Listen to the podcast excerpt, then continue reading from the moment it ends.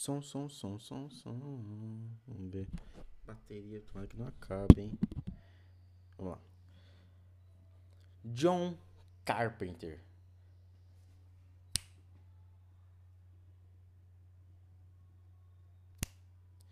John Carpenter. Eu acho que deve ser um dos diretores que mais me chamam a atenção nesse quesito da ficção científica e do terror.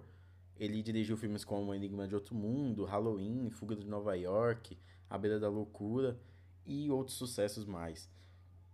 É um cara que ele consegue criar essas, essas tramas de terror e ficção com muito louvor, sempre tendo bastante coisa para dizer e com muita potência para mostrar tudo isso. E foi em Eles Vivem, seu filme de ficção.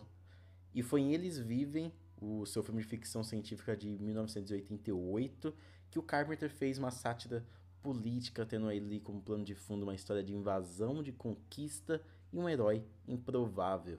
No episódio de hoje eu vou falar sobre esse filmaço que é o Eles Vivem e sobre a sátira política dentro da trama, com aliens e alguns toques Lovecraftianos.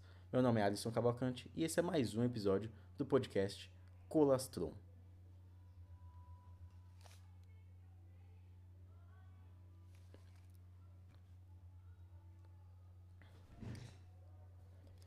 Mas antes de tudo, John Carpenter é um diretor que ele se desiludiu com a política norte-americana. Até em um documentário francês de 2000, ele fala sobre essa geração mais nova, que era a geração lá do cineasta que estava gravando o documentário, ter que é se livrar logo da geração dele, né? A melhor maneira era se eliminar, era eliminar a geração dele. Ele disse que eles tinham ideais e abandonado tudo, transformando ali os Estados Unidos em tudo que eles lutavam contra.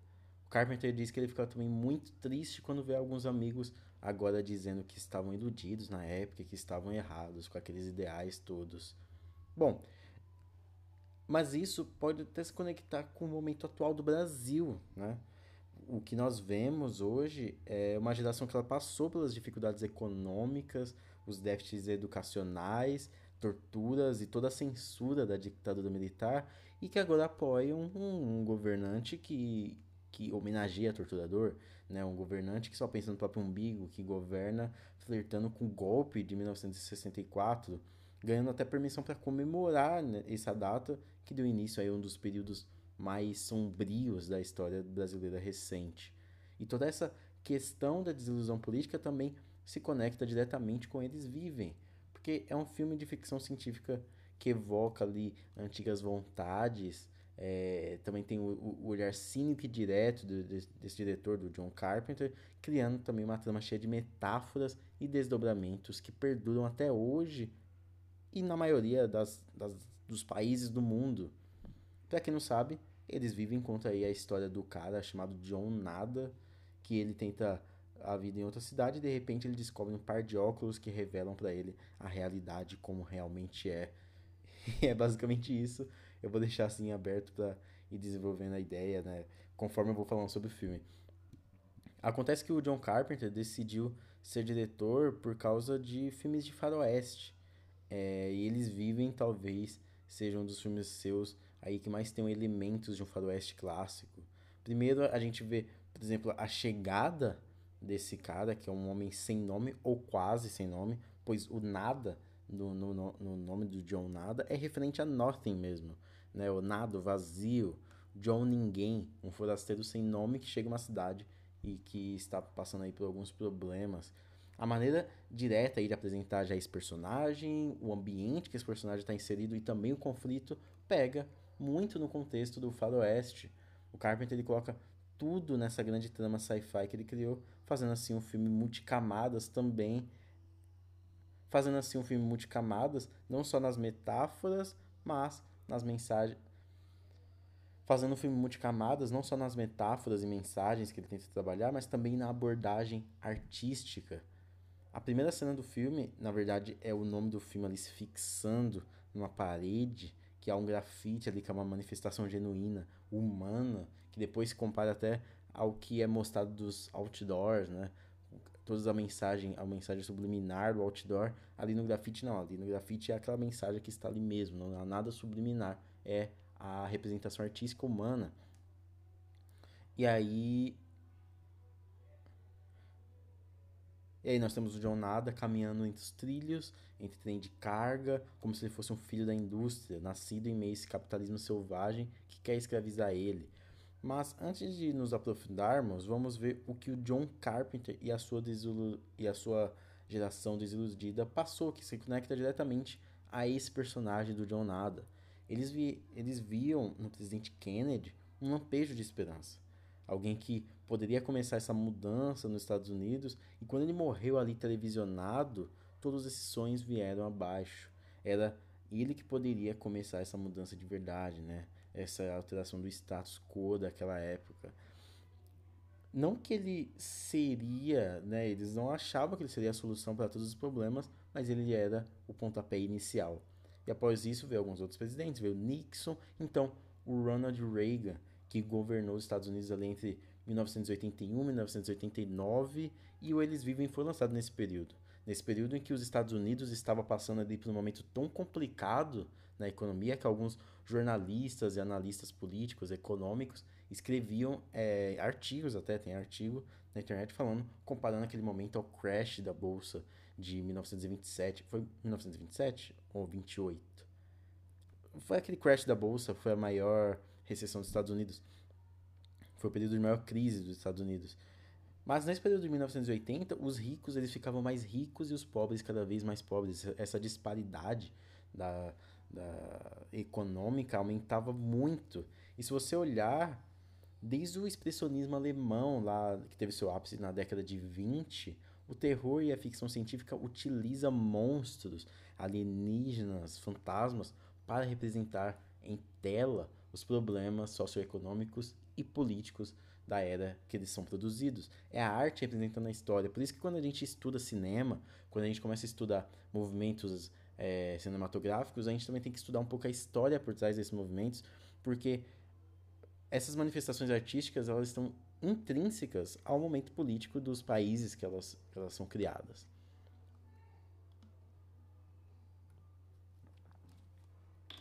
E no Eles Vivem, depois dessa apresentação do John Nada em meio a esse ambiente da indústria, a gente vê ele caminhando pelas ruas e essa cidade lotada de moradores de rua, de fumaça, de prédio, de poluição, de pobreza, mas também há sempre no fundo a riqueza. Tem aqueles gigantes prédios e arranha-céus, tanto que o John Nada ele consegue um emprego justamente em um prédio, na construção de um prédio.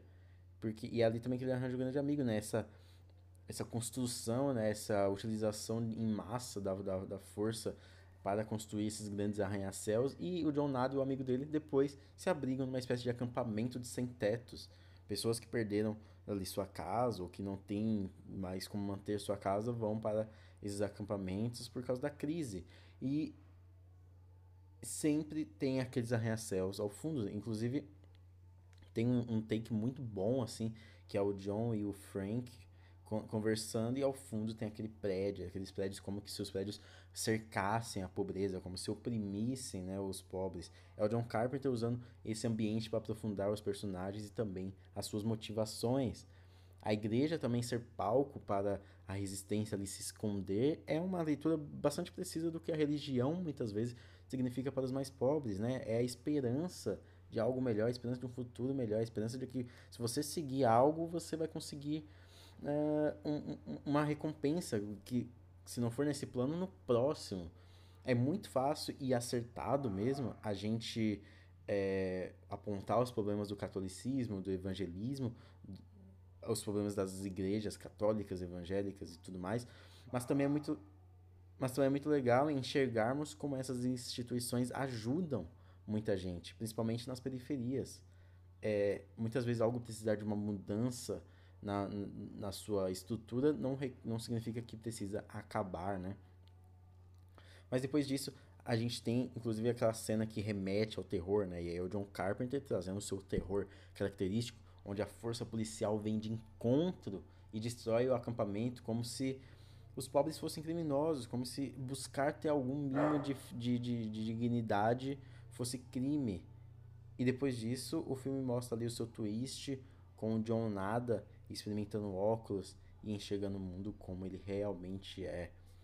E ele olha pelos óculos ele enxerga o mundo em preto e branco, vê aqueles outdoors, placas, todas com obrigações implícitas que do que devemos fazer, o que devemos seguir. Um simples outdoor de propaganda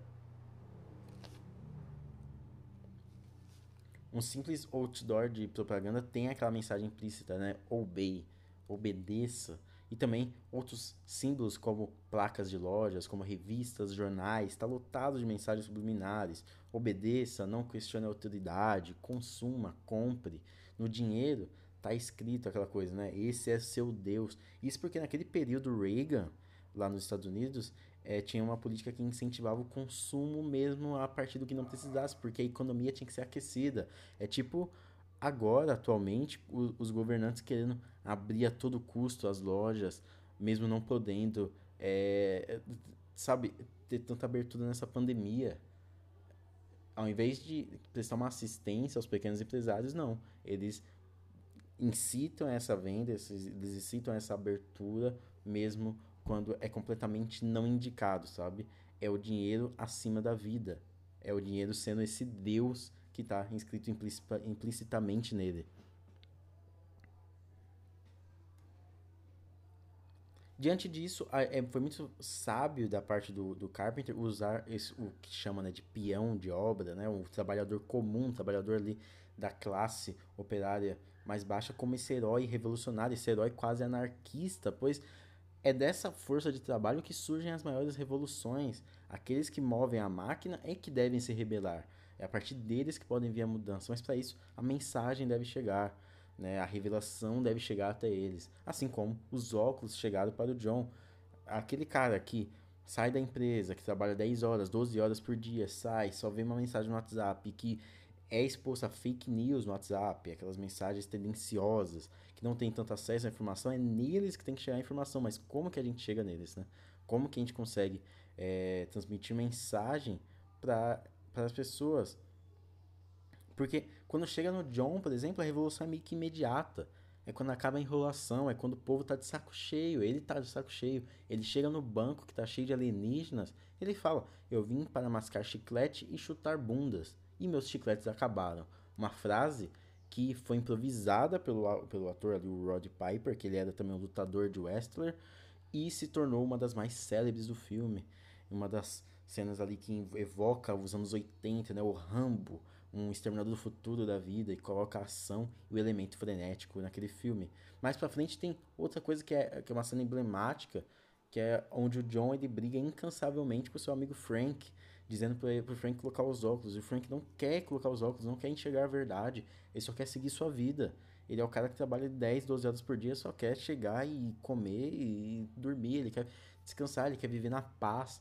Mas o John quer tirar ele ali daquele lugar comum dele. E tem aquela briga, né? Aquela briga feroz dos dois que fica, que dura por muito tempo. Inclusive, no roteiro do Carpenter, são várias páginas em branco. E aí só tá escrito assim: e a briga continua. E a briga continua. para mostrar que essa briga é incansável. Os atores ficaram treinando essa briga aí durante um mês e meio, quase dois meses, na, no quintal do John Carpenter. Ele quis mostrar o quão difícil é mostrar essa realidade. Mas desprender os amigos, as pessoas comuns disso, dessa alienação, às vezes pode ser satisfatório.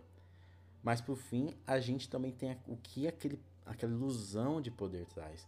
Tem aquele teatro, né, que é do alienígena ali que invadiu a Terra, é, ele falando, né? Ah, suas ações subiram 39% esse ano. A elite, ela sempre se junta com esse poder dominante. É, é, é, e aí tem um dos, um dos líderes ali do acampamento sem teto, ele tá é, é, inserido naquela elite. E ele é tipo aquele case, né, dos que ascendem, que as pessoas usam, olha, você é pobre porque você quer ser pobre. Olha esse cara aqui, ó, ele conseguiu, ele tá aqui na gente. E usa ele como garoto de propaganda para iludir também os outros. É, para adotar essa alienação como algo normal e ir seguindo. São essas políticas populistas, né, que, que as pessoas eles apelam para o indivíduo. Se você quiser, você consegue. É, não, não é nunca pensando no todo, né? Sempre no você, sempre no eu, é nessas políticas. Você pode ser igual a mim, basta você querer crescer, basta você querer acreditar, basta você querer se unir a essas pessoas que estavam te oprimindo até certo momento. Mas vamos só oprimir os outros, a gente pode se juntar aqui. É meio que estranho pensar que o, que o John Carpenter ele tem também um cineasta, né? Ele tem, acaba tendo essa noção pessimista dos meios de comunicação em massa, né? Tanto que nos últimos minutos do longa, a televisão, a publicidade, o cinema tá tudo corrompido pelos alienígenas, né? Todas as elites se corromperam. É até engraçado pensar que a elite norte-americana se juntou aos aliens, assim como a elite daqueles países que os Estados Unidos tanto intervém, né? Aqueles países que precisam de uma democracia. e aí, aí onde eles atacam? Na elite, porque é de onde você pode usar para é, atacar todo o resto da população, né? É um, meio que um neocolonialismo sci-fi, mas que representa a realidade, principalmente a realidade imposta aí por, pelo estadunidense. E os meios de comunicação, eles se vendem de uma maneira que é não é uma maneira é uma maneira meio que de adaptação deles. Eles sabem que eles não vão sobreviver, então eles se adaptam ao status quo, ao status, é, eles se adaptam a essa tendência, ao que a, a tendência atual está mandando. E o poder e o dinheiro sempre andam colados. Se antes as pessoas agiam por ideais, é como o John Carpenter diz, né? Sobre os ideais da época dele. Antes as pessoas agiam por ideais mesmo, querendo mudar algo. Hoje eles agem pela ganância, pela vontade de ser maior, por esse individualismo. O John Carpenter ele cria de uma maneira crítica, direta e cínica um sci-fi que ele mexe nessas feridas, nessas feridas abertas do capitalismo, evidenciando a fragilidade social e a fantasia em que vivemos. Ele trabalha uma certa metalinguagem ao transformar o óculos em um filtro preto e branco para essa alienação. E no fim, quando ele destrói ali aquela antena que aliena as pessoas, todos passam a ver os aliens. É como se destruísse a alienação dos meios de propaganda e as pessoas olhassem e, e, e percebessem que a vida real é pior do que é, a, a, pior das distopias, né? Perceber que entre nós estão aqueles aliens. Afinal, o eles vivem, ele entrega essa distopia contemporânea. É quase uma Matrix pré-era digital. Um filme que ele pega elementos do faroeste, do sci-fi e um, um terror quase Lovecraftiano para mostrar que a realidade pode ser muito mais bizarra e assustadora do que o que é representado nas telas. Mas aí, você curtiu esse episódio? Você curtiu Eles Vivem? Vai lá no Instagram, comenta no post, ou então comenta no meu stories o que você achou do Eles Vivem, o que você achou do podcast. Me segue no Instagram, se você não me segue, né? Que é arroba colostron. Me segue no Twitter, que também é arroba colostron. Sempre estou postando coisas por lá. Beleza? Então, muito obrigado por ter escutado até aqui. Indica o podcast aí para outras pessoas. Indica mesmo, sabe? Fala, já assistiu aquele filme Eles Vivem? Já assistiu aquele filme Hereditário? Tem episódio aí de Hereditário, tem episódios que você consegue aí convencer as pessoas a assistirem. Então, eu não vou fazer isso. Eu, essa segunda-feira seria muito mais legal eu falar sobre Snyder Cut, por exemplo, né? Mas eu não vou fazer porque eu, vou, eu já combinei lá com o pessoal do Nutella Quente, com o Jonathan, lá do Nutella Quente, para falar sobre Snyder Cut. Espero que vocês curtam, tá bom? É, a gente já fez dois episódios sobre Snyder.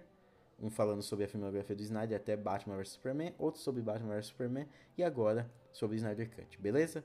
Então, muito obrigado para quem acompanhou até aqui. Se cuide na vida e até mais.